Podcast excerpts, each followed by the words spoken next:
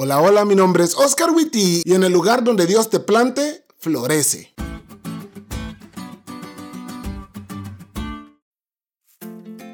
Hace algunos años atrás, mientras estaba en Honduras, me tocó participar de un drama en Sociedad de Jóvenes en el que el protagonista, mientras dormía, tuvo un sueño en el que Dios le mostraba que gracias a su testimonio, miles de personas le conocerían a él y se bautizarían.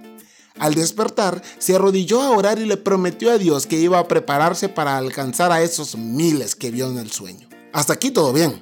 Durante el día fueron a pedirle ayuda para que participara en una sociedad de jóvenes y no quiso, porque se estaba preparando para algo más grande que una simple sociedad de jóvenes. Le pidieron ayuda para la escuela sabática y dijo que no, que se estaba preparando para algo más grande que una simple escuela sabática. Y allí sí se equivoca, porque esta lección está bien cool, pero bueno, Continuamos.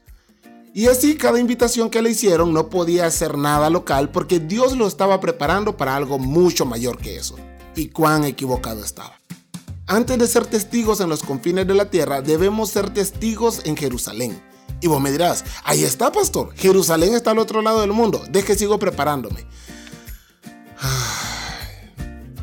De veras que a veces con ustedes es bien difícil. Estas palabras fueron dadas a los discípulos que vivían en Jerusalén, pero el principio es aplicado a nosotros. Primero somos testigos en el lugar donde estamos, con nuestra familia, amigos, compañeros de escuela o trabajo, y luego somos testigos en otros lugares.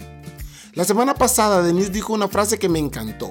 Los que conocemos necesitan desesperadamente conocer a ese Dios que salva. Con eso como base, contestate estas preguntas que plantea la lección.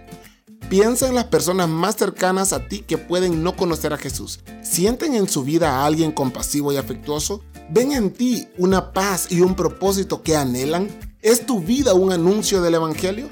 Debo reconocer que irse de misionero a otros países está muy cool, pero en realidad ver descender a las aguas del bautismo a nuestros padres, hermanos, tíos, primos o amigos es todavía más cool vamos por ellos, que no necesitas ser la persona más educada del mundo, la más elocuente o la más talentosa para alcanzarlos. Al final, todo lo que necesitas es tu propio amor por Dios y tu amor por ellos.